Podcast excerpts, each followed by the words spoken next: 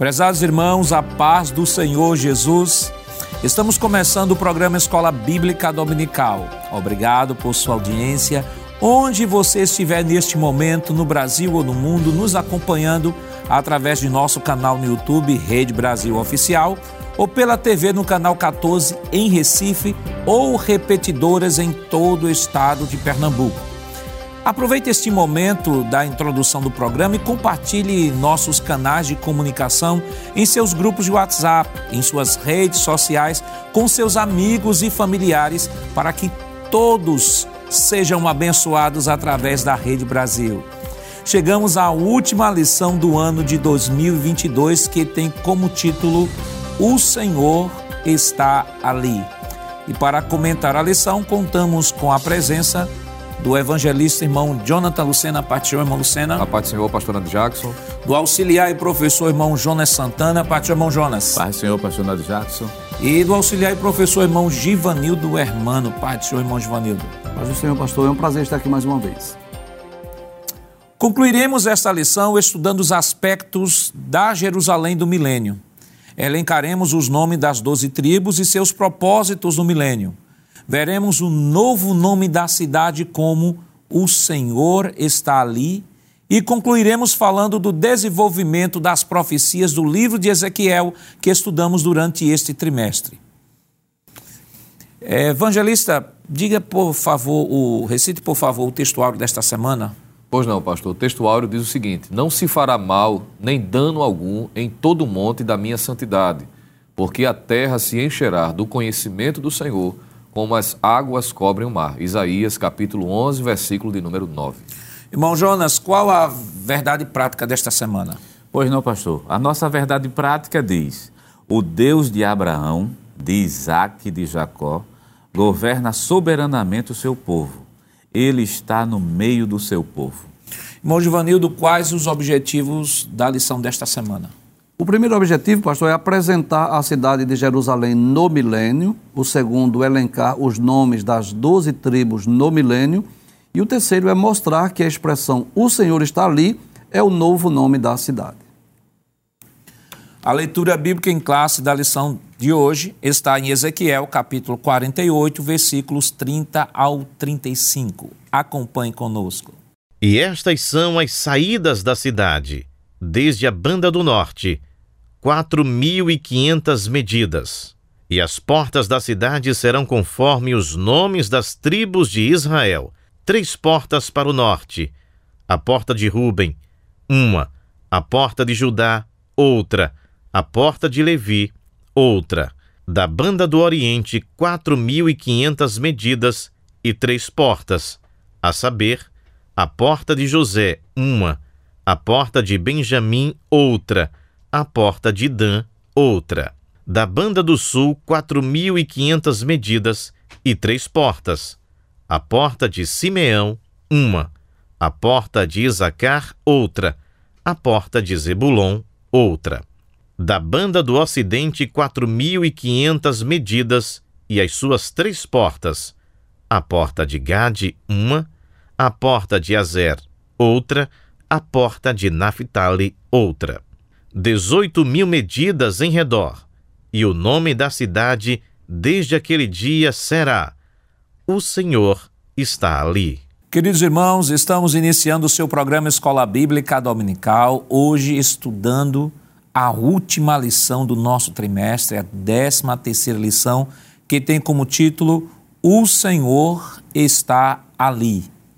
Semana passada nós estudamos a lição de número 12, que tinha como título Imersos no Espírito nos últimos dias.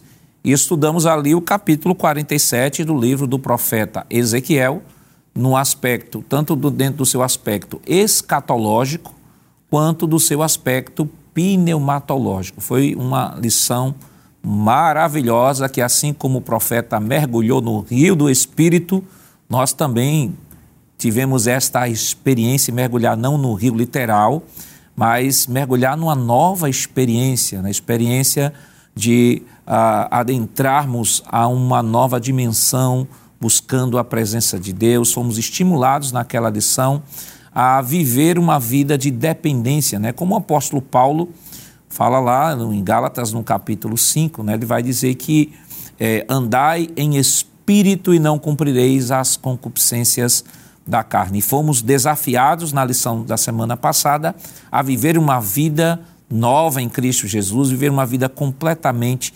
dependente da lei, do Espírito, viver a ética do reino, como nós estudamos em alguns trimestres passados. Então, como súditos do reino, precisamos nos submeter à ética do reino, e isso foi o que nós aprendemos na lição passada. Estamos hoje na 13 terceira lição, concluindo a sequência de lições onde estudamos sobre o profeta Ezequiel. Desde a lição de número 11 até agora a lição número 13, estamos estudando aquela sequência de capítulos, né? capítulo 40 ao 48 do livro de Ezequiel. E, claro, esta lição, como o pastor Ezequias disse lá no início do trimestre, não é uma lição, o livro de Ezequiel não é um livro tão fácil de estudar. É um livro que tem como característica uma literatura apocalíptica e a literatura apocalíptica ela se torna um tanto complexa porque ela, ela vem recheada não só de visões, vem recheada também de, de predições escatológicas, como também nós temos metáforas, nós temos alegorias que são todas tratadas dentro de um mesmo livro. Então, é um livro recheado de, de formas literárias diversas que torna, de certa forma, a compreensão do conteúdo um tanto complexa. Mas nós estamos sobrevivendo, né? Estamos sobrevivendo. O programa da Escola Dominical tem servido ao reino com o propósito de facilitar ao professor da escola a compreensão, auxiliá-lo, ajudá-lo na abordagem desta lição. E como toda lição, né, evangelista, é importante, claro, que o livro do profeta Ezequiel, como diz o pastor Ezequiel no início do trimestre, é um dos livros mais difíceis da Bíblia, mas se ele está na Bíblia, ele deve ser estudado. Perfeitamente, pastor. Uma vez que todos os livros da Bíblia são igualmente inspirados, né? então eles precisam ser lidos e estudados. Claro que há porções das Escrituras que a primeira leitura, principalmente dependendo da versão que se está se utilizando, pode trazer alguma certa dificuldade. O próprio apóstolo Paulo, no Novo Testamento, ele vai dizer ou seja, o apóstolo Pedro, desculpe, falando a respeito do apóstolo Paulo, ele vai dizer que há porções do texto que Paulo escrevia que para algumas pessoas havia dificuldade de entendimento. Então não, não tem nada de errado alguém ler e dizer, rapaz, eu não estou conseguindo entender. Não se preocupe, isso é, é normal. Veja que Pedro fez menção a respeito disso. Então é importante o, o professor aproveitar, principalmente nesse capítulo de número 48, que nós estamos sempre batendo nessa tecla, pastor, lembrando de que existe aqui uma continuidade literária. Não são assuntos soltos, embora que quando começamos a leitura no capítulo de número 40, propriamente dita, o, o escritor, no caso o profeta Ezequiel, ele vai mencionando é, a experiência que tem na visão quanto à restauração, ou seja, quanto à, à nova estrutura do templo visto ali no período do milênio. Ele faz uma pequena parada que foi a lição do capítulo número 47, para mostrar algo específico desse templo, que é o rio, que por onde passa vai trazendo vida. E no capítulo final, no capítulo 47, a partir do versículo de número 13, e se estendendo ao capítulo 48, ele vai estar estendendo a realidade física, literal, que é algo que a gente está mencionando também, quanto às fronteiras da terra de Israel. Então é bom professor entender, lembrar essa unidade e fazer uso de versões não é? Nós já fizemos aqui é, menção da NAA, não é? que geralmente o senhor está utilizando para facilitar. Nós fizemos menção da NVT, que é uma, uma, uma versão muito boa também. A versão viva, não é?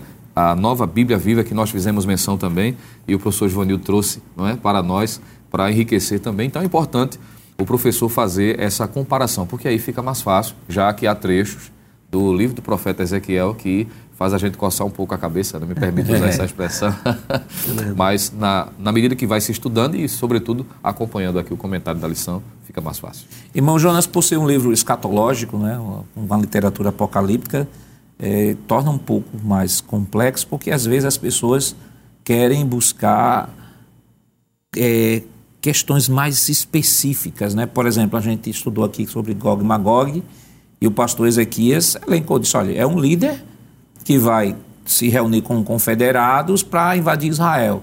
E aí há pessoas que ficam brigando, não, é a Rússia, não, é tal, é começam a querer elencar isso aí, e é o que torna mais complexo essa área da escatologia, porque a Bíblia nos dá uma, um panorama básico, né? um básico, é isso aqui. O que a Bíblia disse sobre Gog e Magog é o quê? Vai haver um líder que vai se reunir com confederados e vai invadir Israel. Ponto final. Mas as pessoas ficam atrás de querer saber quem é, quando uhum. foi, quem vai ser, o nome da pessoa. Então, essa parte especulativa às vezes atrapalha a compreensão do texto bíblico. E, pastor, atrapalha tanto que muitas vezes a especulação fica na frente, muitas vezes, da, da verdadeira pregação bíblica. Porque o que é que o texto bíblico tem a nos oferecer? Nos oferece o panorama geral, se ele não especifica nomes, aí vem aquela sedução de tentar dar nomes àquilo que a Bíblia não dá aí começa a preencher lacunas, que são lacunas não no texto bíblico, são lacunas que a própria pessoa levanta, vai em cima das lacunas, vai, vão dando resposta, e daqui a pouco fica um discurso totalmente à parte daquilo que o profeta Ezequiel estava dizendo. Lembrando, já que é uma literatura apocalíptica, acho que o, o, livro de Ezequiel coloca a gente pé, com o pé no chão. Em qual aspecto? A gente não sabe de tudo e nem nunca vai saber de tudo. Existem coisas que Deus revelou, existem coisas que não tem como. Por exemplo, é, talvez aqui no programa venha a ser tratado sobre a questão da porção do príncipe. Ora, quem é o príncipe? Aí é Jesus. Aí se descobre que esse príncipe aqui é casado né, e, tem, e, tem, e tem filho, já não é Jesus. Quem é essa pessoa? Então não adianta dar nome, porque a Bíblia não dá nome para ele. Né? Agora, no milênio, né, vai se saber. Fica certo que no milênio, no milênio se sabe. Se, se o professor se prendeu panorama geral, e uma coisa interessante também que tem que ser levada em consideração, tem muita coisa escrita aí sobre Ezequiel. E acho que alguns dos senhores aqui já, já viram que tem literatura que diz que Ezequiel sofria de algum tipo de problema mental. Eu disse, olha, isso é totalmente desfeito, descartado, porque a visão do profeta Ezequiel, começando do capítulo 40, indo para o capítulo 48, é extremamente organizada. Sim. É, você tem a questão do tem a questão do templo, tem a questão do rio e tem a questão da distribuição das terras, que vai ser estudado daqui para frente. É tudo bem feito, é uma pessoa que vivenciou. Então, isso não é fruto de uma mente esquizofrênica, é fruto de revelação divina. Então, o professor tem que ter a certeza é um livro inspirado por Deus. E outra coisa, veja a sequência lógica que o profeta traz para a gente. E depois dessa sequência lógica, se conformar em ficar sem saber é, detalhes, coisas mínimas. Né? Sem, especular. sem especular. É ler o texto bíblico sem especular. Sem especular. Deixa, deixa a especulação de fora e vai para o texto sagrado. Extrair as lições primárias, primárias e esquecer as secundárias. É verdade. Isso, isso é bem comum, né, irmão Joanildo? Irmão Joanildo, que é professor da nossa STEADEB, na Escola de Teologia da Assembleia de Deus, é professor de escatologia. Tem um programa aqui na Rede Brasil. Se você ainda não assistiu, você não sabe o que você está perdendo. Programa Instantes Finais, onde ele trabalha ali profecia, escatologia. Irmão, olha, é uma riqueza. Se você assistir todos os programas, são programas, se você assistir, você vai passar a semana todinha revisando o programa de tanta riqueza que o programa traz. Então, é muita especulação, né, irmão João? Eu lembro Exato. que uma vez um irmão conversando comigo disse assim: olha, na época das eleições dos Estados Unidos, né, Barack Obama ganhou como presidente nos Estados Unidos e ele mostrou que ao redor do mundo as pessoas estavam clamando por um líder. Queremos um líder. E quando Barack Obama foi eleito presidente dos Estados Unidos, e o irmão chegou para mim e disse assim: Olha, Barack Obama é, é o, o anticristo. anticristo. Se o senhor está vendo ao redor do mundo as pessoas ovacionando, parabenizando que precisam de um líder mundial, eu disse, meu irmão, olha, se Barack Obama é o anticristo, a gente perdeu o arrebatamento. a igreja Ficamos para a grande tribulação.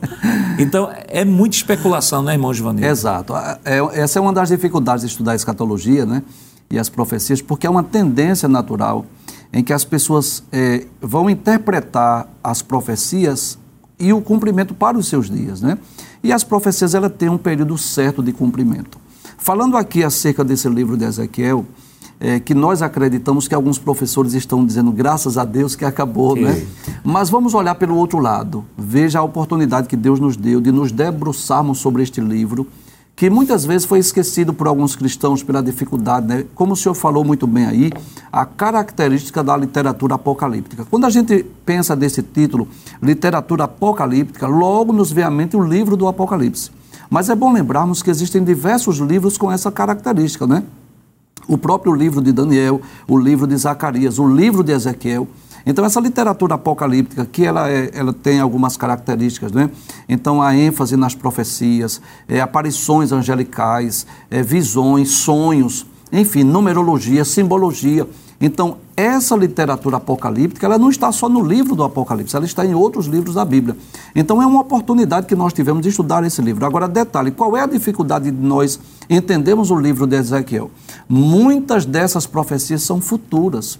Nós já dissemos aqui em programas anteriores que nós só podemos compreender uma profecia perfeitamente quando ela se cumpre. E eu vou dar mais uma vez o exemplo do livro de Daniel.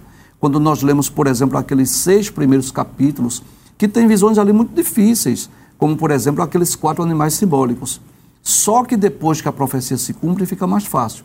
Então, essa dificuldade que nós temos hoje, por exemplo, de identificar alguns aspectos dessa profecia de Ezequiel, ela será melhor compreendida quando isso se cumprir. Principalmente esses últimos capítulos que fala exatamente da restauração de Jerusalém, da restauração do povo judeu, é, essa restauração do templo, o templo do milênio, enfim.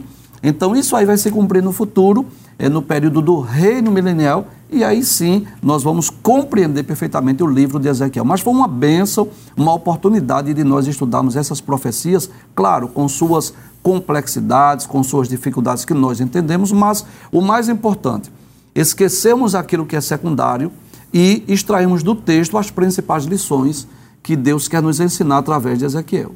E o senhor falando isso, eu lembrei de uma, de uma regra hermenêutica que diz o seguinte: no que a Bíblia fala, falamos. No que se cala, calamos. Se a Bíblia não fala, eu não posso falar. Aí há pessoas, às vezes, até que por conta de especulação, criam um cavalo de batalha da especulação. E por conta desse cavalo de batalha, às vezes na congregação local cria até problemas, né? Irmãos ficam com raiva um do outro. Exato. Não, porque eu, eu, eu defendi que Gog é, é, a Rússia e o irmão disse que não era, mas é, não é. É, ficar aquela confusão toda, irmão. Não é o objetivo do estudo da Bíblia na escola dominical, não é esse, né? O, o, o estudo da Escritura ela visa promover edificação e crescimento. E sempre ter isso em mente. Anote aí na sua revista essa regrinha. No que a Bíblia fala, falamos. No que a Bíblia se cala, calamos. A Bíblia diz que é a Rússia, Gog, estou usando Gog aqui como exemplo. A Bíblia diz que Gog é, é, é a Rússia? Não. Então vamos ficar apenas com o texto bíblico. A Bíblia diz quem é o anticristo? Não, a Bíblia descreve as características dele, a, do seu ministério da impiedade, vai dizer o momento histórico que ele vai entrar em cena, vai dizer o seu modus operandi, o seu modus vivendi, mas não vai dizer quem é. A Bíblia diz quem é? Não. Mas fulano diz que é fulano, que é cicrano, que é beltrano. A Bíblia diz não, então ficamos apenas com a Escritura, que é o mais importante. Se o então, senhor me permitir, eu citar só um exemplo dentro dessa perspectiva, que às vezes as pessoas se prendem mais no secundário do que no primário. Vamos citar o capítulo 12 da segunda carta aos Coríntios. Aquela visão que o apóstolo Paulo teve, aquele arrebatamento de espírito, ele foi até o terceiro céu, ele foi até o paraíso. Então a ênfase está aí. Numa experiência sobrenatural, o apóstolo Paulo foi no paraíso, ouviu coisas inefáveis, né, que ao homem não é lícito falar. Mas onde as pessoas se prendem? No espinho da carne toda a polêmica gira em torno do espinho na carne de Paulo. Quando, na verdade, o principal ensino ali não é o espinho na carne, é a visão que ele teve, é a oportunidade de ir no paraíso. Então, isso seria deixar aquilo que é primário pelo que é secundário. E eu lembro, às vezes, tem pessoas que fazem assim, não, esse texto é polêmico. Não tem, tem polêmica, irmão. Só tem polêmica para quem é polêmico. Isso. Entendeu? É. Porque, por exemplo, o texto está claro? Está. Então é isso. O texto não está claro? A Bíblia está falando a mais, alguma coisa a mais além do que está colocando? Não. Então, temos a nossa limitação. Né? O texto, por exemplo, de Ezequiel, o livro de Ezequiel é um texto que mostra a quanta limitação nós temos. Isso. Nos dá, claro, não é uma limitação no sentido de dizer esse texto é obscuro, a gente não sabe nada, não, que a própria Bíblia vai apontando. Por exemplo, a lição que nós estaremos estudando esta semana, capítulo 48 de Ezequiel, mostra que a visão escatológica de Ezequiel vai até o milênio, enquanto que a visão escatológica de João passa isso, do milênio isso. e adentra a eternidade. a eternidade. Então nós temos aí, olha, uma delimitação histórica na escatologia ezequieliana, entendeu? Onde ele vai até o milênio e termina o capítulo 48 com o milênio com não com muitas informações que nós vamos trabalhar aqui. E uh, João, o apóstolo João, ele vai além do milênio. João vai falar da, da, prisão de Satanás, vai falar da restauração do milênio, depois do milênio vai falar sobre o juízo final, do juízo final vai falar do estado eterno. Então nós temos é, é uma sequência de eventos escatológicos que são como peças de um quebra-cabeça que vão se encaixando. Enquanto Ezequiel vai até o milênio, João, na sua visão apocalíptica, e aí o livro Apocalipse, ele vai trazer, ele vai além do milênio, ele vai entrando até no estado eterno e trazendo informações específicas com relação a Israel que o próprio ah, profeta Ezequiel não traz. Então é importante pontuar isso né, para que o professor não fique angustiado. Né? A Bíblia é, é um livro com a diversidade ah, com a diversidade é, é de formas literárias variadas, né? Você tem aí várias formas literárias. Não é, em muitas passagens, existem passagens na Bíblia que são de fato difíceis. O professor tem que ter humildade para reconhecer isso. Nós não sabemos de tudo, irmão. Se um, um aluno lhe perguntar sobre alguma dúvida e você não tiver a resposta, diga que não sabe. Diga, olha, sobre este assunto eu ainda não me debrucei, eu vou pesquisar e vou trazer, mas traga a resposta. Não se sinta ofendido se um aluno lhe fizer uma pergunta e você não souber responder. Nós não sabemos de tudo. Né? Então, é, eu acho que a maior lição que um professor de escola dominical, além do conhecimento que ele pode trazer, além da vida que ele tem que ter, vida de integridade, eu acho que é a lição de humildade. E a humildade é a porta que se abre para o conhecimento. Evangelista Lucena, o tema da nossa lição, o Senhor está ali. O que é que a gente pode comentar sobre isso? Pois não, pastor. É importante, é, a título de lembrança, que desde o momento inicial em que Deus fez Ezequiel contemplar não é, todo esse momento histórico que ocorrerá, claro, em, na perspectiva de Ezequiel quanto ao futuro, e nós sabemos que ainda está assim nessa perspectiva, o que vai acontecer no período do milênio, é lembrar de que todo esse processo que Israel passará nesse período tem como propósito retomar aquele desejo inicial que é Deus no meio do seu povo. É? E isso ficou claro desde o início, tanto a partir do capítulo de número 40, onde a descrição do templo é evidenciada, onde a glória de Deus volta, que foi a lição que estudamos é, semana passada, e principalmente advindo do texto, né? já que o tema da lição está fundamentado no final do versículo de número 35, que é o desfecho do capítulo de número é, 48, quando diz: 18 mil medidas em redor, e o nome da cidade desde aquele dia será: O Senhor está ali. Claro que essa expressão, o Senhor está ali, aponta exatamente para esse propósito. Ezequiel contempla a descrição do santuário e agora Deus faz ele perceber e enxergar a descrição da cidade. E nessa cidade também haverá uma característica marcante.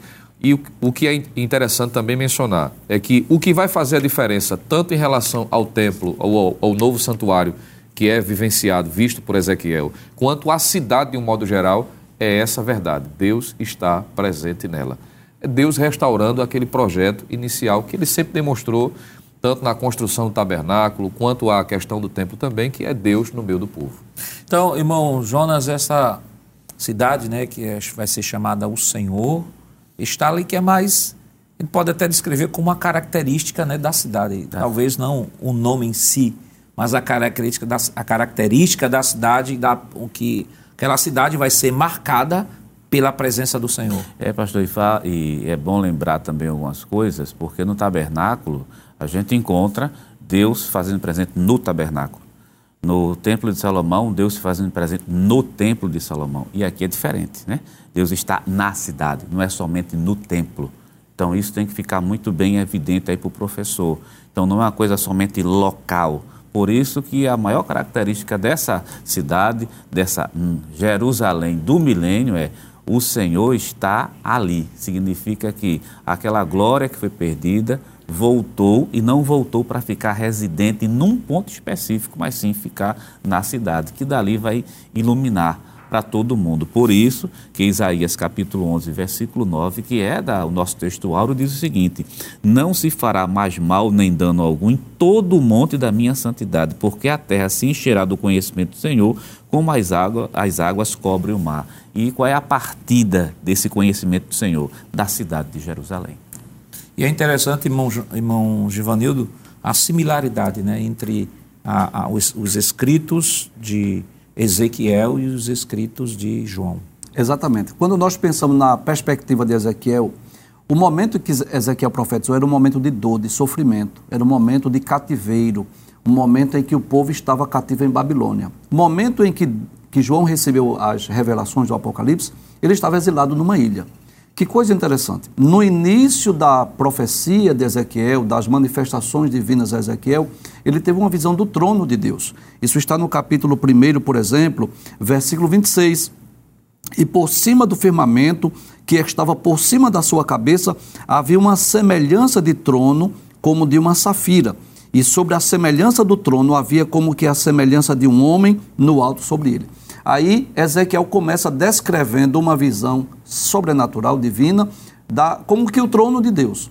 João estava em Pátimos, ele viu ali os sete castiçais, no meio dos sete castiçais, quem aparece? Jesus.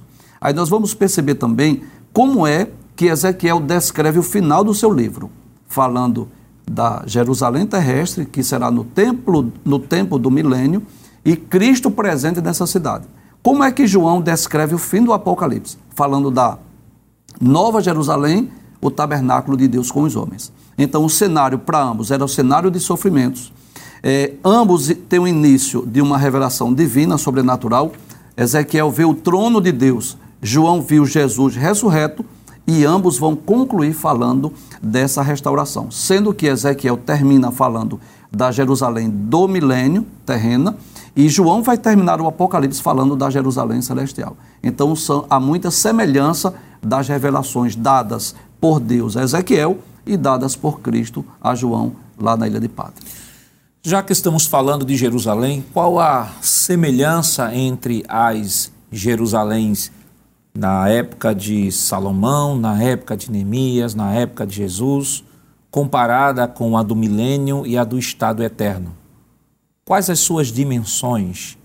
O que elas se harmonizam ou no que elas é, se separam? Mas isso nós estaremos comentando depois do nosso rápido intervalo. Voltamos já.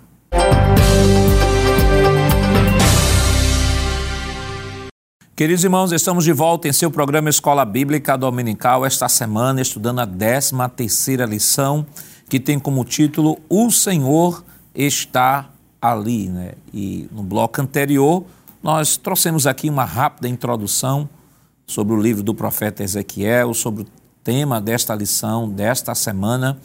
E vamos agora para o comentário do primeiro tópico da nossa lição, que tem como título Sobre a cidade. Estas são as saídas da cidade.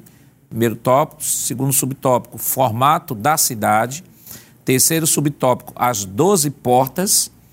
E o terceiro e o quarto subtópico, origem do formato das portas. Então nós vamos, nesse momento aqui, para dinamizar um pouco mais a, a, nossa aula, vamos trazer algumas imagens aqui para, em termos comparativos, né? Em termos comparativos ao que nós estamos comentando aqui, né, esta, esse primeiro tópico da lição vai falar sobre o formato, sobre as portas. E eu queria, nós queríamos, melhor dizendo, trazer aqui para os irmãos uma visão panorâmica né, para fazermos a comparação entre o livro, entre a cidade de Jerusalém na época de Salomão, na época de Neemias, na época de Jesus, no milênio e no estado eterno que nós estaremos comentando. Então, nós temos aqui esta ilustração que vai descrever a Jerusalém na época de Salomão. Então, nós temos aqui, veja o desenho bonito aqui, toda Jerusalém, essa Jerusalém da época de Salomão, ela tinha 12 portas, tinha o templo, aqui nós temos o templo, nós temos o pátio grande, ok? Nós temos o pórtico das colunas. Então nós temos aqui a descrição do que seria Jerusalém na época de Salomão. Agora nós temos agora a planta baixa da época de Salomão. Então nós temos aqui a planta baixa da cidade de Jerusalém. Veja que ela não tinha um formato quadrado, não tinha esse formato quadrado. Veja aqui, ó, como descrito aqui na planta baixa, aqui nós temos uma visão mais tridimensional, aqui nós temos uma visão mais dentro da planta baixa. Veja que nós, veja aqui que ela não tem um formato é, quadrado, né, como é descrito na cidade de Jerusalém do milênio e também nós veremos a do estado eterno. Vamos para a próxima imagem. Vamos agora para a Jerusalém na época de Neemias. Veja que imagem maravilhosa, né? Da época de Neemias. Observe, observe apenas o formato da cidade, que é, nesse, é, é esse o nosso objetivo, mostrar o formato da cidade e também dizer que esta cidade aqui, na época de Neemias, Jerusalém, na época de Neemias, ela tinha também 12 portas. Então você pode nos acompanhar aqui, observe aqui, ó, nos acompanhando aqui, acompanhando a nossa canetinha aqui, olha, Observe que ela não tem um formato quadrado, ela vai sendo desenhada aqui. Então, veja que essa Jerusalém, como a Jerusalém da época de Salomão, ela não está dentro dessa descrição inusitada que, que é a Jerusalém que vai ser apresentada é durante o milênio. Importante nós lembrarmos, pastor, que essa revelação de Ezequiel é de uma Jerusalém futura, não é? no Isso. período do milênio. Esse formato aí, quase como que um funil, que ela vai estreitando, né? Isso. Diferente dessa Jerusalém que será apresentada por Ezequiel, porque fala da Jerusalém do tempo do milênio. Perfeito. Então vamos para a próxima imagem, que vai descrever a Jerusalém na época de Jesus, na época do Novo Testamento. Veja que tanto a Jerusalém da época de Salomão, como nós já aqui apresentamos, quanto a Jerusalém da época de Neemias, nós temos diferenças, diferenças diárias, e observe que agora a Jerusalém da época de Jesus também apresenta outras diferenças que não tem na época de Neemias nem na época de Salomão. Olha aqui, ó. Todo aqui nós temos a planta baixa, vamos assim dizer, a planta baixa da cidade de Jerusalém também não tem um formato quadrado, né? Então é importante que você, professor, ah, quando, quando uh, nos propomos a trazer isto aqui para o programa da Escola Dominical, é para que você tenha uma visão espacial né, do que de fato, como está delimitada, como era a cidade na época de Salomão, como era a cidade na época de Neemias, na cidade do Novo Testamento, como era essa, essa, essas limitações, para que você possa compreender quando Ezequiel vai descrever uma cidade quadrada, de repente, o impacto que isso causa na mente do povo. Na época de Salomão não era quadrada, na época de Neemias não era quadrada. E a da visão de Ezequiel, ela tem um formato todo especial. Então é importante, professor, que você tenha uma visão geral né, de como era Jerusalém na época de Salomão, na época de Neemias, na época do Novo Testamento. Nós apresentamos aqui que em todas estas épocas históricas, é, a, o templo de Jer... digo, a cidade de Jerusalém tinha 12 portas e ela não era quadrada. Né? A Jerusalém atual, por exemplo, nós não trouxemos imagens aqui, mas a Jerusalém atual ela tem apenas oito portas, diferente da Jerusalém do milênio, que não deve, irmão Givanildo, ser confundida com a Jerusalém do Estado Eterno, né? Porque existem pessoas que confundem, né? Porque Isso. Ezequiel está falando da Jerusalém do milênio, aí diz, não, essa é Jerusalém a mesma que João está falando lá no Estado Eterno. São duas cidades completamente diferentes. Né? Então, primeiro é bom nós lembrarmos que o pastor mostrou aqui mapas diferentes, é, porque fala de períodos diferentes, períodos distintos. Uma era a realidade de Salomão, quando reinou sobre as doze tribos, era uma realidade. Outra era a realidade de Neemias, dos tempos de Neemias, que foi pós-cativeiro.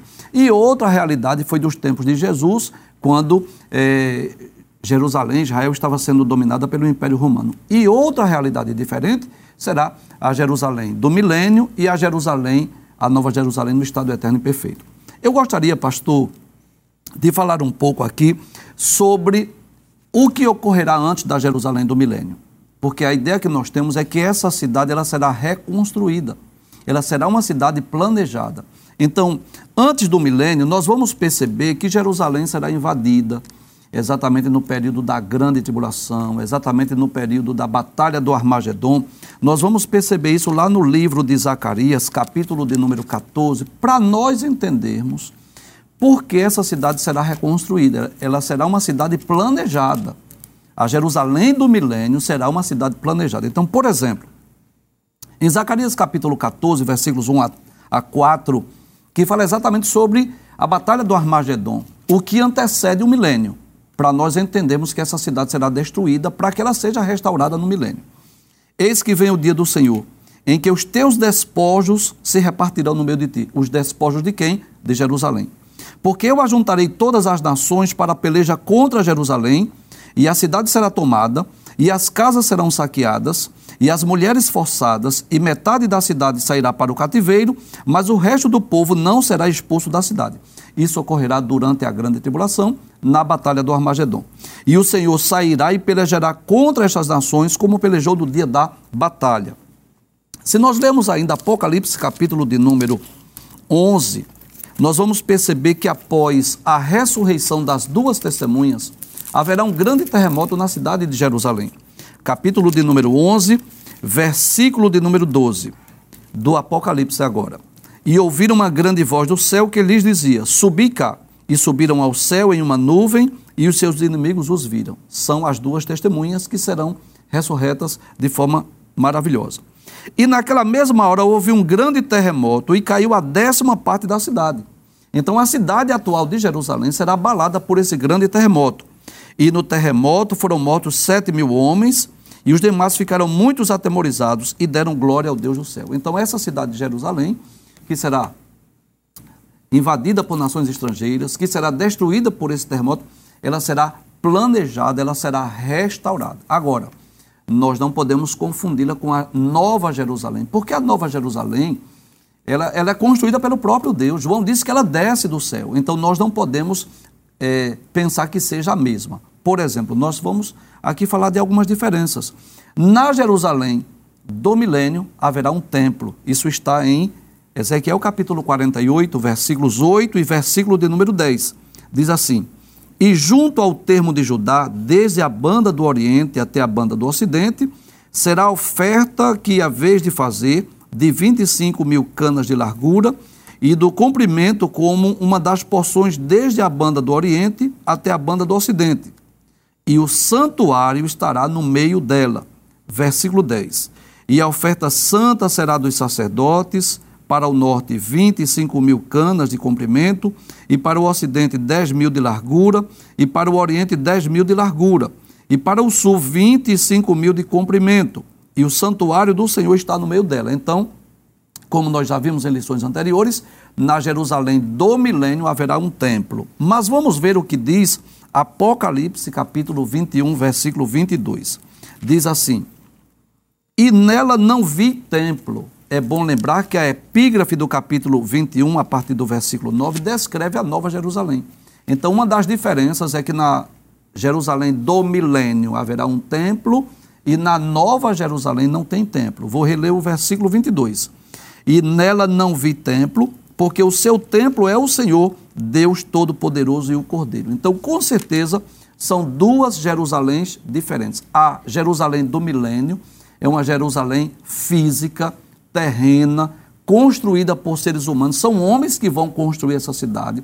Ela se, será uma cidade planejada. Vamos pensar assim, como a cidade de Brasília. Vamos pensar assim, Isso. que ela foi planejada. Então, as ruas, ela, elas têm, ela tem dimensões específicas, diferente da Jerusalém atual. Agora, a nova Jerusalém, vista por João, descrita nos capítulos 21 e 22 do, do Apocalipse, ali não tem mãos humanas. O artífice, diz o escritor aos Hebreus, que o artífice construtor dessa cidade é Deus. Deixa eu descrever aqui algumas, algumas características da Nova Jerusalém, que é a, a eterna, né, digamos assim, a cidade que desce do céu depois do milênio. Primeiro é uma cidade santa, conforme o versículo 2 do capítulo 21 do Apocalipse.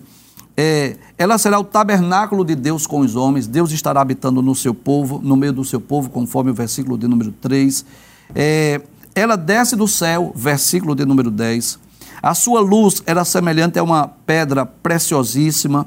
Enfim, então nós vamos perceber que são duas cidades distintas. A Jerusalém do milênio será construída por homens, seres humanos, pessoas, embora que será planejada, mas a nova Jerusalém é uma cidade celestial que desce do céu, o artífice construtor é Deus. E eu sei que o senhor anotou aí, pastor, outras características, né, que o senhor pode falar, as dimensões são bem diferentes, né? Essa Jerusalém do milênio, ela é muito pequena Isso. comparada à, à Nova Jerusalém, né? Nós poderíamos falar sobre isso também. Por exemplo, é, aqui na lição nós vamos perceber em Ezequiel capítulo 48, que nós vamos falar sobre essas dimensões, ela tem de cada lado 2.250 metros, né? pouco mais de 2 quilômetros de cada lado. Isso. Enquanto que a Nova Jerusalém, ela tem 2.200 quilômetros de cada lado. Então as dimensões são bem dis- distintas, bem diferentes de uma para outra. E eu sei que o senhor fez e quando eu olho. E quando o irmão Giovanni está falando isso, eu lembrei aqui que assim, a, a Jerusalém terrestre, ela é um croqui Sim. da Jerusalém celeste, Isso. como o tabernáculo Exato. foi um croqui Sim. do tabernáculo celestial. Celestial. Aí eu lembrei logo aqui de irmão, irmão Lucena, irmão Jonas, é, é, Êxodo capítulo 25, versículo 40. Êxodo 25, 40. Texto, veja o que o texto nos diz. 25 e 40 Eu aqui queria na. que o senhor lesse antes o versículo de número 8, que é interessante. também. 25, 8. Isso, de Êxodo. 25:8. E farão para mim um santuário para que eu possa habitar no meio deles.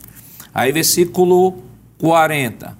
Tenha o cuidado de fazer tudo segundo o modelo que foi mostrado a você no, monte. Deus dizendo a, a- a Moisés, olha, eu estou dando o modelo, ah, o tabernáculo não foi construção da mente de Moisés. Deus deu o modelo e o modelo deveria ser feito daquele jeito. Deus dizendo: siga as minhas instruções. Aí o escritor aos Hebreus, no capítulo 8, veja que coisa, que coisa tremenda, irmãos. A Bíblia, ela explica a própria Bíblia. Capítulo 8, versículo, versículo 5, diz assim: está falando sobre Jesus mediador, ele diz assim: Estes ministram em figura e sombra das coisas celestiais, assim como Moisés foi divinamente instruído quando estava para construir o tabernáculo. Então, observe, o escritor aos Hebreus, o contexto, depois você pode ler, pode ler com mais cuidado, o capítulo 8 do livro aos Hebreus, ele vai falar sobre o santuário terrestre, que é o, foi o modelo, foi sombra daquilo que havia no celeste. Como Cristo também adentrou ao santuário celeste, do qual ele foi constituído sumo sacerdote, que o escritor aos Hebreus vai dizer, olha, nem sacerdote seria aqui na terra, porque nem da linhagem de Levi ele era. Ele era da tribo de Judá, mas Deus o constituiu sumo sacerdote de, um, de, um super, de uma superior aliança, de um superior concerto e de um superior tabernáculo, do qual esse tabernáculo aqui, você pode ler depois do capítulo 8, capítulo 9, é apenas um croqui. Então, quando eu olho para Jerusalém, irmão, irmão Lucena, eu vejo dentro disso aí que o irmão Givanildo colocou, né, embora que são dimensões menores, né, já foi dito aqui de, de, as, a, da Jerusalém terrestre, 2.250 metros de cada lado, Ezequiel 48 e 16, 2.200 quilômetros, Apocalipse 21, 16, ambas tinham uma forma quadrada, embora que a outra de Jerusalém ela, ela é para cima também, né? Isso, é é em forma cubo. de cubo. A Jerusalém, só relembrando o que o irmão Givanildo falou, né? a Jerusalém do milênio ela é terrestre e a Jerusalém é, do estado eterno ela é celeste. A Jerusalém do milênio tem o nome dos, das doze tribos, né? Em cada porta. E a Jerusalém celeste, além do nome das doze tribos, ainda tem o nome, nome dos doze 12 apóstolos. apóstolos. nos fundamentos. Então isso mostra que há uma diferença colossal, né? De tempo, espaço e característica. Perfeitamente, pastor. E o que é curioso, e de alguma forma já vimos isso em lições passadas, é que da mesma forma que houve uma progressão não é, quanto ao santuário, tabernáculo, o templo de Salomão e os demais que surgiram após a restauração por Zorobabel, Herodes e o templo do milênio, nós vimos essa grandiosidade. Como o assunto tratado diz respeito à cidade, Deus não foge à regra. Nós vemos a grandiosidade, o que vai culminar, claro, como já foi bem descrito, com a nova Jerusalém que desce do céu. Então veja que Deus está revelando mais uma vez a suntuosidade do seu projeto, do seu propósito. Isso tanto para a nação de Israel, como seu povo escolhido, como também para todos quantos se submeterem a viver de acordo com a vontade de Deus. O que é curioso é que esta cidade, quanto à sua distribuição, que vai ser tratado com mais propriedade no bloco seguinte, é que não será beneficiado somente a nação de Israel mas será citado, por exemplo, os próprios estrangeiros. Deus, através do profeta Ezequiel, já tinha introduzido isso no finalzinho do capítulo 47, não é? quando ele faz menção da participação dos estrangeiros, o que é curioso aqui também. Capítulo de número 47 está escrito assim, versículo 21. Repartireis, pois, esta terra entre vós, segundo as tribos de Israel. Será, porém, que a sorteareis para a vossa herança, e para a dos estrangeiros que peregrinam no meio de vós, que geraram filhos no meio de vós, e vos serão como naturais entre os filhos de Israel. Convosco entrarão em herança no meio das tribos de Israel. E será que, na tribo em que peregrinar o estrangeiro, ali lhes darei, ou seja, ali lhe darei, lá dareis, digo, a sua herança, diz o Senhor Jeová. Então veja que isso está apontando para a grandiosidade do projeto de Deus. E aqui já se, se mostra a extensão dessa graça, dessa misericórdia, né? que não se restringe apenas a um povo seleto, a um povo seletivo, a nação de Israel, mas que a bênção respinga também para os estrangeiros, contanto que estes se submetam ao critério de Deus. Não é? O que vai ficar claro ainda de forma mais suntuosa, mais maravilhosa, quando a, a nova Jerusalém desce, que também vai contemplar todos quantos se submeterem à vontade de Deus. Então, irmão Jonas, é importante né, que se faça essa pontuação né, sobre a Jerusalém. A gente sabe que essa lição, ela não só fala de Jerusalém, embora que o texto é, de Ezequiel 40, 30, 35, que é o texto bíblico em classe, está tratando né, de Jerusalém, mas o capítulo inteiro vai falar da repartição de terras, né, como foi dito, a, a posição do estrangeiro ao pertencer a esta terra, que ele também há de ser beneficiado. Então, é uma lição que é importante que o professor esteja atento, né, principalmente lendo o capítulo 48 como um todo. Com certeza, o capítulo 48 ele vai ser fundamental para entender que essa distribuição de terras, que já é um diferencial em relação ao Estado eterno. Quer dizer, a distribuição de terras que vai ser apresentado no próximo bloco acontece no período do milênio e é uma distribuição justa e além disso, nós vamos ter áreas reservadas, por exemplo, uma área reservada para os sacerdotes, uma área reservada para os príncipes. As doze tribos de Israel, é interessante que as doze tribos de Israel voltam novamente agora nessa distribuição. Então o professor tem que ler isso por completo para entender que essa distribuição acontece em qual momento? No período do milênio, bem distinto do período do Novo Céu e Nova Terra, que não tem. No Novo Céu e Nova Terra nem vai ter distribuição de terra, e nem vai ter mar. Né? Já, tem, já tem uma, disti já tem uma distinção bem distinta. bem distinta. E no período do milênio, nós teremos mar também. Um, uma coisa curiosa também, que Zacarias capítulo 14, versículo 16, diz que a família que não subir a Jerusalém, a chuva não vai cair sobre ela diferentemente da Nova Jerusalém no Estado eterno, que não, não vai haver maldição, pecado, nenhuma coisa dessa natureza, pastor. E o senhor falou, Imar, aí, que é uma característica, né, eu acho bem, bem lembrado, porque nós estudamos semana passada, né, do rio, que saía trazendo vida, inclusive ao mar morto. Morto. Isso, Isso no período do milênio. Do milênio né? E no é. período do estado eterno não vai existir mar. mar. É, então estamos falando de situações completamente diferentes.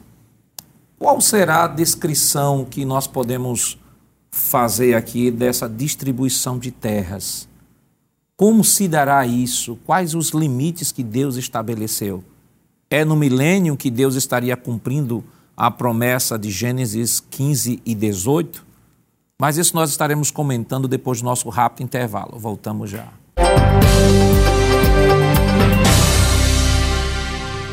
Queridos irmãos, estamos de volta em seu programa Escola Bíblica Dominical, esta semana estudando a 13 terceira lição, que tem como título O Senhor está ali. E no bloco anterior, nós comentamos aqui sobre a Jerusalém terrestre e a Jerusalém celeste, mostramos de que a Jerusalém do milênio em nada tem a ver com a Jerusalém do estado eterno. E vamos agora para o tópico da nossa lição, segundo tópico de nossa lição, que tem como título Sobre o nome das doze tribos. Primeiro, as doze tribos de Israel. Segundo, critério da ordem dos nomes. E o terceiro, propósito dos nomes. Quando nos deparamos com esse tópico da, da nossa lição, às vezes, quando vamos ler em uma versão ao meio da corrigida, por exemplo, nos parece que o texto fica um pouco truncado. Né? Então, para facilitar a compreensão deste capítulo 48, nós trouxemos, vamos trazer agora aqui alguns gráficos, algumas ilustrações que vão ajudar muito a você, professor de escola dominical, a entender este capítulo 48. Então, nós vamos agora para as ilustrações do capítulo 48 do livro de Ezequiel. E queremos, desde já, já informar aos irmãos o seguinte: é importante que você, professor, sempre tenha mais de uma versão da Bíblia em suas mãos. As versões, por exemplo, a NTLH, nova tradução da linguagem de hoje, a NVT, é, nova versão transformadora, a NVI, nova versão internacional, a Bíblia Viva, né, são versões que são versões ou traduções de equivalência dinâmica, ou seja, que tem uma, uma linguagem mais atualizada e que permite que você possa compreender melhor né, esses textos que vão trazer descrições, principalmente de pesos e medidas no Antigo Testamento que são alheios à nossa realidade. Então ele vai essas essas traduções elas vão promover né, a atualização para o nosso contexto. Então é importante que além da sua Bíblia aí, ao meio da revista corrigida, tenha sempre uma NTLH, uma NVI, uma NVT, uma Bíblia Viva, que vai lhe ajudar muito na preparação dos seus estudos bíblicos. Então, aqui nós temos na nossa tela aqui, né, Israel no milênio, e temos justamente, evangelista Lucena, a descrição do que o capítulo 48 do livro de Ezequiel traz. Eu queria, por favor, que o senhor pudesse ler para que nós pudéssemos seguir aqui a sequência e mostrar aos irmãos. Você pode aí na sua casa pegar a sua Bíblia, abrir sua Bíblia e ver, de fato, né, relacionar a imagem ao texto, texto à imagem e poder melhor compreender a, o texto sagrado. Então, vou pedir aqui para o evangelista ler, por gentileza, é, Ezequiel capítulo 48, versículos do 1 ao 8. Pois não, pastor. Como o senhor bem relacionou algumas versões, eu estarei lendo esses versículos na NTLH, não é? nova, nova tradução da linguagem de hoje, que diz o seguinte: Ao norte, a fronteira vai para o leste do mar Mediterrâneo, até a cidade de Etlon, até a subida de Amate, até a cidade de Enon e até a divisa entre os reinos de Damasco e Amate. Cada tribo deverá receber terras que irão desde a fronteira do leste até o mar Mediterrâneo a okay. oeste. Veja, desde a fronteira do leste, mar Mediterrâneo. Toda essa descrição que ele está fazendo aqui no texto está dentro daqueles mapas que nós mostramos aqui, né? As, as diversas cidades, diversos pontos extremos. Então, é importante que você possa fazer uma revisão daqueles mapas, dos outros programas que nós apresentamos. Pode continuar. Pois não. Desde a fronteira do leste, como dissemos, até o mar Mediterrâneo, aí diz a oeste, na seguinte ordem, do norte para o sul. Aí ele relaciona Dan, Azé, Naftali. Pronto, um momentinho só. Então, observe como o texto está descrevendo. É, vamos lá. Pode, pode relacionar. Qual o versículo? É o versículo de número 2 a seguir agora, né? Lemos o versículo primeiro, aí ele diz que a ordem segue da seguinte forma: Veja. Dan, Dan, Azé, Azé, Naftali, Naftali, Manassés, Manassés, Efraim, Efraim, Ruben e Judá. Ruben e Judá. Ok. Ao lado do território de Judá ficará a terra separada para uso especial. Observe aqui. Então, ao lado do território de Judá, ficará uma terra separada para quê? Para uso especial. Para uso especial. Continue. De norte a sul Sim. terá 12 quilômetros e meio de largura e de leste a oeste terá o mesmo comprimento dos territórios dados às tribos. Ok, E o templo então, ficará ok. nessa área. Então, observe. É, do norte a sul terá 12 quilômetros. É, nós estaremos 10 quilômetros, é isso? 12, 12 quilômetros. aproximadamente. E meio. terá a mesma extensão dada às outras tribos. Aqui, ó, na mesma extensão que foi dada às outras tribos, ela terá.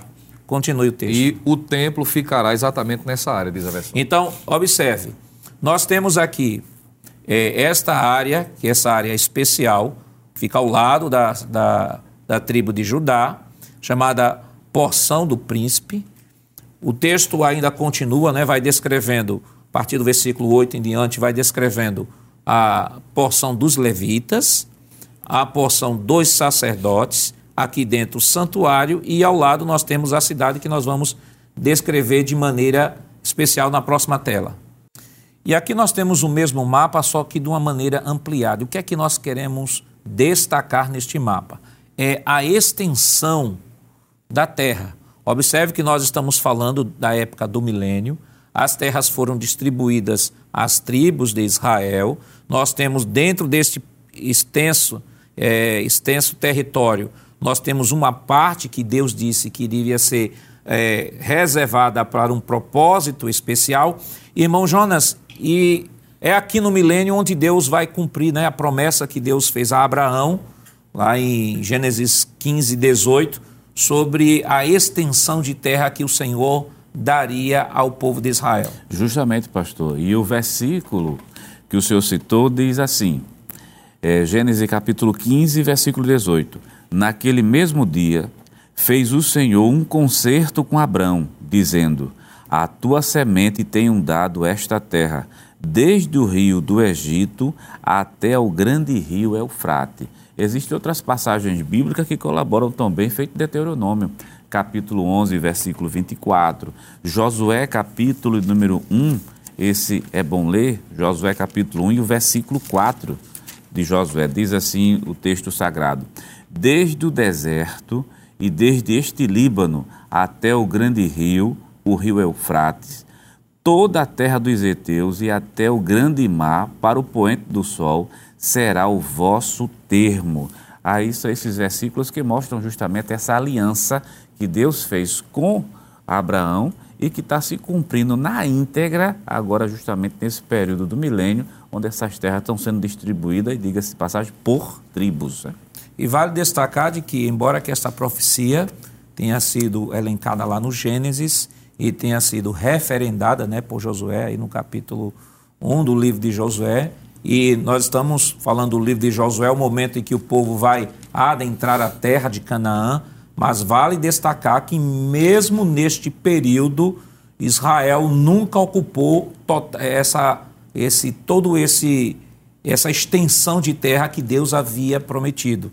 Mesmo no Reino Unido com Davi, mesmo no Reino Unido com Salomão, Salomão fez muitas alianças. Se você pegar o mapa de Israel da época de Davi, do reinado de Davi, da época de Salomão, você vai ver que você vai perceber que a extensão é maior. Salomão fez muitas alianças, mas mesmo assim Israel não chegou nem a 50% desse território que Deus havia prometido a Abraão. E é justamente nesse período do milênio onde o Senhor há de cumprir. Observe, desde o mar, né, como foi falado ali, desde o mar até o rio Eufrates.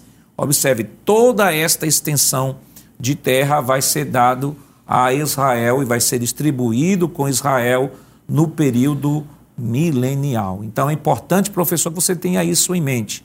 Esta briga hoje, né, que existe lá naquele território, embora que o problema ali não é terra, o problema ali maior é a existência do próprio Estado de Israel, haverá um dia que Deus não só vai trazer vida a toda aquela região, mas o Senhor vai estabelecer o seu governo a partir daquela região e as extensões de terras, como Deus prometeu a Abraão, seu amigo, Deus haverá de cumprir no milênio. Então vamos para a próxima tela. Então é importante que o professor ele tenha isso em mente, possa revisar este programa várias vezes, possa dar uma pausa no mapa, printar o mapa na tela, comparar com a sua versão e começar devagarzinho ali a ler o texto bíblico, acompanhando, olhando o mapa, e você vai socializando melhor o, o conhecimento, você vai aprendendo mais e vai podendo compreender o que de fato, o que de fato está sendo dito ali na, no livro do profeta Ezequiel. Então, aqui nós temos, irmão Givanildo, uma, uma porção que é justamente daquele daquele primeiro mapa, né, que é a Isso. porção de terra. Eu queria que o, o, evangelista pudesse ler 48 e 15. 48 e 15 do livro de Ezequiel, para que a gente possa explicar aqui. Pois não, pastor. Eu li aqueles versículos iniciais na NTLH e agora estarei lendo esse versículo na versão viva, que diz o seguinte: A faixa de terra ao sul da área destinada ao templo, com 12 quilômetros e meio de comprimento, por dois quilômetros de largura, será aberta ao povo para construir casas e plantar jardins e pomares. No meio dessa faixa de terra ficará a cidade. Então, observe. Então, esse mapa aqui, essa, essa ilustração, é aquela ilustração. Volta o mapa anterior, por favor, para que o professor possa associar essa imagem com a imagem do mapa anterior. Pronto. Nós temos, olha aqui, essa parte aqui que é a parte que o texto que foi lido lá de capítulo 48, versículo 8, que vai falar que a terra teria um propósito especial. Então, é essa terra aqui, olha, nós temos os sacerdotes, os levitas, nós temos Jerusalém, a cidade de Jerusalém e o templo nessa porção. Então, nós temos aqui, estamos destacando essa parte aqui ampliada, que é justamente essa ilustração que nós estamos apresentando agora. Essa parte aqui, essa porção de terra, como isso na prática está sendo descrita, né? A próxima, a próxima tela, por favor. Como isso na prática está sendo distribuído. Então, observe. Então, nós temos a descrição aí de 12 quilômetros, é 12 quilômetros e meio. Né? Algumas traduções trazem 12 quilômetros e meio, mas vamos arredondar para 12 quilômetros. Então, temos 12 quilômetros aí de extensão, e nesses 12 quilômetros é dito lá no próprio livro, você pode ler no livro do capítulo 48, profeta Ezequiel, que seria 12 por 5 a porção dos levitas, 12 por 5 porção dos levitas, 12 por 5 porção dos sacerdotes, e onde os sacerdotes estivessem, ali estaria o santuário. Então, dessa extensão, 12 por 10, 5 quilômetros é, é para a terra dos levitas e mais 5 quilômetros para a terra dos sacerdotes, que é a porção dos sacerdotes, e lá estaria o santuário. Eu queria que o senhor lesse de novo o versículo 15 não, do capítulo 48. Diz assim: A faixa de terra ao sul da área destinada ao templo, com 12 quilômetros e meio de comprimento, por 2 quilômetros de largura, será aberta ao povo para construir casas e plantar jardins e pomares. No meio dessa faixa de terra ficará a cidade. Ok, então nós temos olha, ao sul do templo, aqui o santuário está aqui, ao sul do templo terá uma faixa de terra, onde nós teremos aqui, ó, aqui a zona da cidade onde as pessoas poderão construir suas casas, e o texto diz: no meio delas ficará a cidade. cidade. Então nós temos aqui o que é que está sendo descrito pelo profeta Ezequiel sobre aquela parte especial. Ele diz: olha, essa parte especial será chamada porção do príncipe como o irmão Jonas já bem introduziu aqui no início do programa, esse príncipe ninguém sabe que é, é uma incógnita, não adianta tentar começar a especular sobre este assunto. O importante é que o texto está dizendo que é o príncipe. Então, essa vai ser a porção do príncipe. E nesta porção do príncipe, Deus delimita de que dentro da porção do príncipe, né, 12 por 5 seja dos levitas e 12 por 5 seja dos sacerdotes. Então nós temos aqui 12 por 10, que é o que é descrito no próprio livro do profeta Ezequiel, 5 da porção dos levitas e 5 da porção dos sacerdotes, e o templo fica no centro.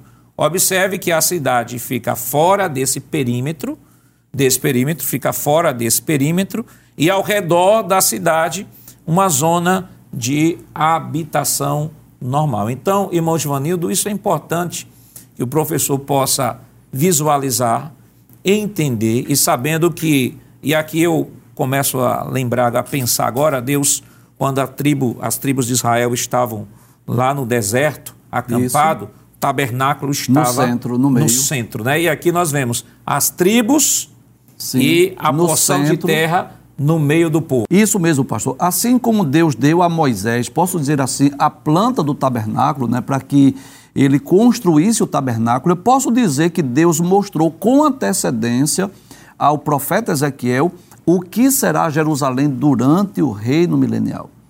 E eu posso dizer, sem medo de errar, que nós teremos a oportunidade de ver essa cidade. Claro, estaremos reinando com Cristo, estaremos em corpos gloriosos e incorruptíveis, mas com antecedência, Deus já dá essa planta da, da cidade de Jerusalém, com o templo, com as dimensões dessas tribos. O que? Isso fala da, de uma restauração futura.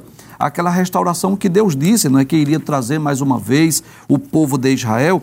Eu quero aproveitar e ler um texto aqui, lá no livro de Isaías, capítulo de número 11, versículo de número 11, que diz assim: Porque há de acontecer naquele dia que o Senhor tornará a estender a mão para adquirir outra vez os resíduos do seu povo que restarem da Assíria e do Egito e de Patros e da Etiópia e de Elão e de Sinar e de Amate e das ilhas do mar. Ou seja, Deus vai trazer o seu povo mais uma vez.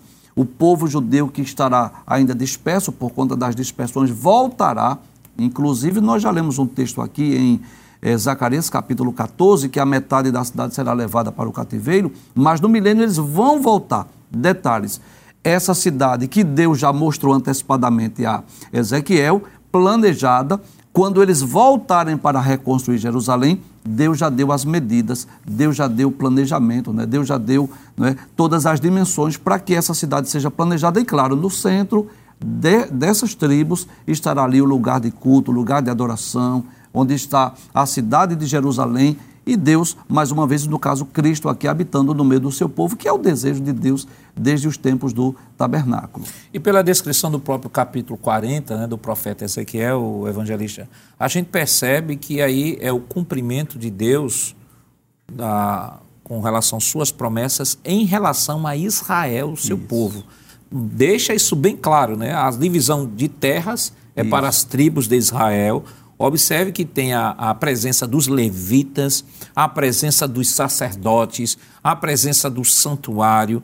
Nós temos a cidade, a cidade vai estar presente também nesse contexto. Então, não tem como descrever e dizer assim que esta cidade é o estado eterno, ou que a igreja está relacionada à igreja, ou que isso aí é uma linguagem simbólica, porque está bem claro o texto.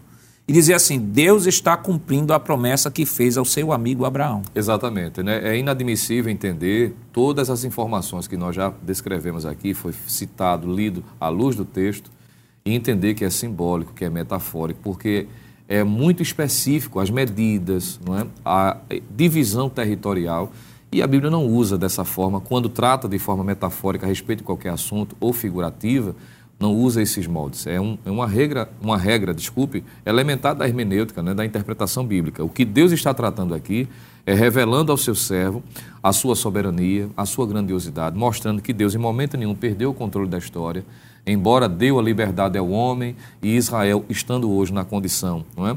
distante do projeto inicial de Deus, do projeto que Deus idealizou, mas em um momento da história Deus há de revelar para a nação a sua grandiosidade e estes de fato vão se arrepender. E ao se arrepender, desfrutarão de tudo aquilo, me permita dizer, de que já deveriam estar desfrutando. Desfrutando. É? E Deus vai mostrar a sua misericórdia. Então, isso mostra, pastor, entre outras coisas, que o professor pode estar, não é, talvez se perguntando como é que eu vou aplicar isso em sala de aula. Porque uma coisa, é claro, é entender a, a- a dimensão, o contexto histórico, tudo isso é importante, mas a gente aprendeu, nós temos aprendido da necessidade de trazer essa aplicação. Então, é uma ótima oportunidade para lembrar. Todos estes capítulos, 40 ao 48, apontam, entre outras coisas, primeiro, para a soberania de Deus. Deus é fiel em cumprir a sua promessa. Né? Não ficou no esquecimento, no anonimato. Deus tem o controle e ele há de executar. Dentro da sua grandiosidade, da sua soberania, existe a sua misericórdia, porque Deus teria, se assim quisesse, todos os motivos de dispensar Israel, abrir mão, porque Deus é soberano, mas ele ainda assim usa de misericórdia aquilo que Paulo disse em Romanos, capítulo de número 11. E dentro dessa misericórdia aí é o que é grandioso também, é Deus revelar a sua graça em todos os momentos da história da humanidade. Deus revelando sua graça e a sua misericórdia. E quando vemos Deus incluindo nesse projeto estrangeiros, não é? o que para Israel sempre foi algo, vamos dizer assim, fora de cogitação. E Deus está mostrando que a sua misericórdia também se estende não só a Israel, embora esteja tratando especificamente com eles, mas se estende a todos quantos se submeterem ao projeto divino. Então, irmão Jonas, não tem como duvidar da soberania de Deus, da fidelidade de Deus e do Deus que prometeu, do Deus que cumpre e que há um projeto especial para o povo de Israel e que Deus vai levar a efeito esse projeto e que essas promessas são inquestionáveis, são promessas imutáveis. Deus prometeu, Deus vai cumprir. E a nossa geração tem um, vamos dizer, sai na frente em relação a outras gerações passadas, porque nós temos um cumprimento que aconteceu na nossa época. A formação do Estado de Israel, que já era previsto no texto bíblico, uhum. a partir do livro de Ezequiel. Aí vai aquela lógica. Se essa profecia se cumpriu, diante dos nossos olhos, Isso. podemos dizer assim. Então, todo é sinal que as demais é, irão se cumprir. Vão se cumprir, principalmente essa que está aqui, que é uma profecia que vai ser de caráter literal. É deixar isso, o professor tem que deixar isso bem claro. Agora, é agora não vá se prender somente às medidas, mas lembre das lições. Qual é uma das lições que a gente pode tirar de tantas que já foram aqui mencionadas? Por exemplo, é, no quadro que está sendo apresentado, quem é que está no centro? Está ali. Ora, já se remete para Deus, que quer ser o centro da nossa vida, em todos os seus aspectos, porque aquele vai ser o centro da vida religiosa, aquele Sim. vai ser o centro também da vida civil. Então, Deus tem, é, o, é, o, centro da nossa vida religiosa e Deus também é o centro da nossa vida profissional, nossa Isso. vida civil, nossa vida humana. Outra coisa, todas essas medidas, toda a arquitetura que vai ser realizada no, lá no futuro, Está é, tá tudo posto aqui, mas o que dá sentido a tudo isso é porque o Senhor está ali. Quer dizer, é a presença de Deus que dá sentido a esse funcionamento. Então, é o professor dizer aos seus alunos que o que faz dar sentido à nossa vida, por mais organizada que ela seja, por mais organizado que isso aqui seja, mas o que dá sentido é a presença de Deus, na, vida, de Deus. na vida da cidade e tirando uma lição para a gente, independente a, da organização da nossa vida, mas o que dá sentido à nossa existência é a presença de Deus. É claro, irmão Givanildo, que a gente, nós trouxemos aqui estes, estas ilustrações para que o professor entendesse de fato o que é que o autor está tratando. Isso facilita muito na compreensão mas o que não pode deixar de existir é a aplicação. A né? aplicação então, prática da lição. Quais aplicações nós podemos fazer desta lição para estar sugerindo ao, ao, professor? Bem, além das que já foram citadas, né, sobre a soberania de Deus, a fidelidade de, de Deus, a graça de Deus, uma das principais lições é que tudo vai terminar bem. Como é que começa o livro de Ezequiel? Um contexto de destruição, um contexto de invasão estrangeira, um contexto de sofrimento, de dores, de cativeiro mas no final do livro ele vai dizer: olha, vai terminar tudo bem. Deus estava usando Ezequiel para dizer assim: olha, o final desse povo, o final dessa nação será glorioso. E Deus me mostrou tudo sendo restaurado. Deus mostrou um novo templo, Deus mostrou-me um rio que por onde ele passa ele produz vida. Deus me mostrou que o povo vai tornar para a sua terra. Deus me mostrou as dimensões das doze tribos como ele havia prometido. Então Deus irá restaurar todas as coisas. Esta, sem dúvida, é uma das principais lições que nós aprendemos no livro de Ezequiel e principalmente nesse capítulo 48.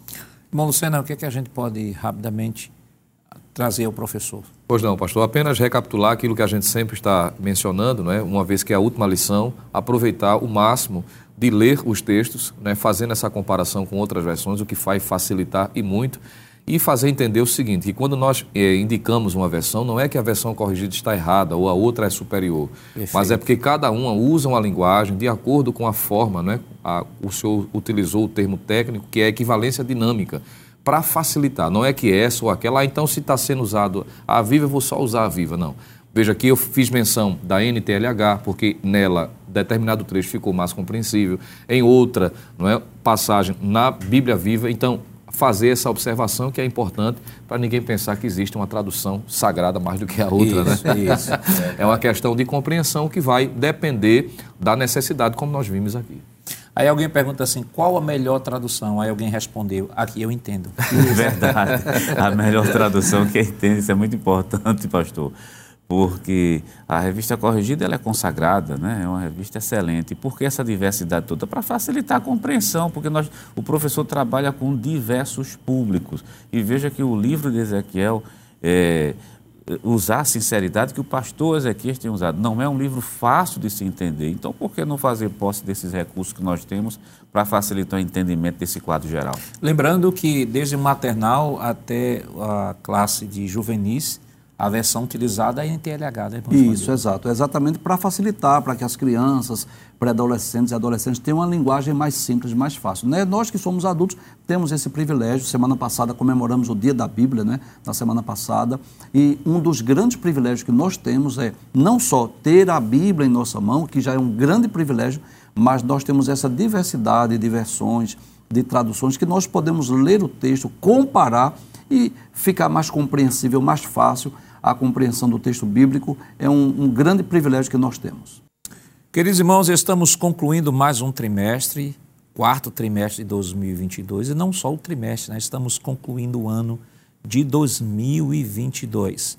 E queremos, desde já, em nome do nosso pastor presidente, pastor Ailton José Alves, agradecer a você que esteve conosco durante todo este ano aqui aprendendo com a Escola Bíblica Dominical e queremos lhe desejar um feliz ano novo, um ano de muitas bênçãos da parte de Deus e que no início do novo ano possamos estar novamente juntinhos aqui aprendendo a palavra do Senhor na nova lição do trimestre.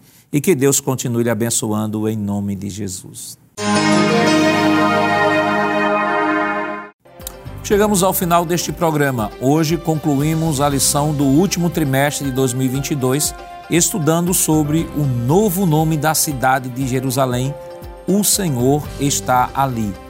No próximo programa, iniciaremos a nova lição com o tema geral: Aviva a tua obra. O chamado das Escrituras ao quebrantamento e ao poder de Deus. Iniciando a primeira lição com o título o avivamento espiritual. E gostaríamos de contar com sua companhia durante todo o ano de 2023. Que seja um ano de muitas bênçãos e alegrias em sua vida. O programa Escola Bíblica Dominical vai ao ar na TV toda sexta-feira às 21h30 e no sábado às 16 horas. Também está disponível no formato de podcast no Spotify e em nosso canal em YouTube, Rede Brasil Oficial Acesse o canal, se inscreva, ative o sininho e compartilhe nossa programação. Obrigado por sua companhia e até o próximo programa. Que a graça do nosso Senhor Jesus Cristo, o amor de Deus nosso Pai, a comunhão do seu Santo Espírito estejam com todos hoje para todos sempre. Amém.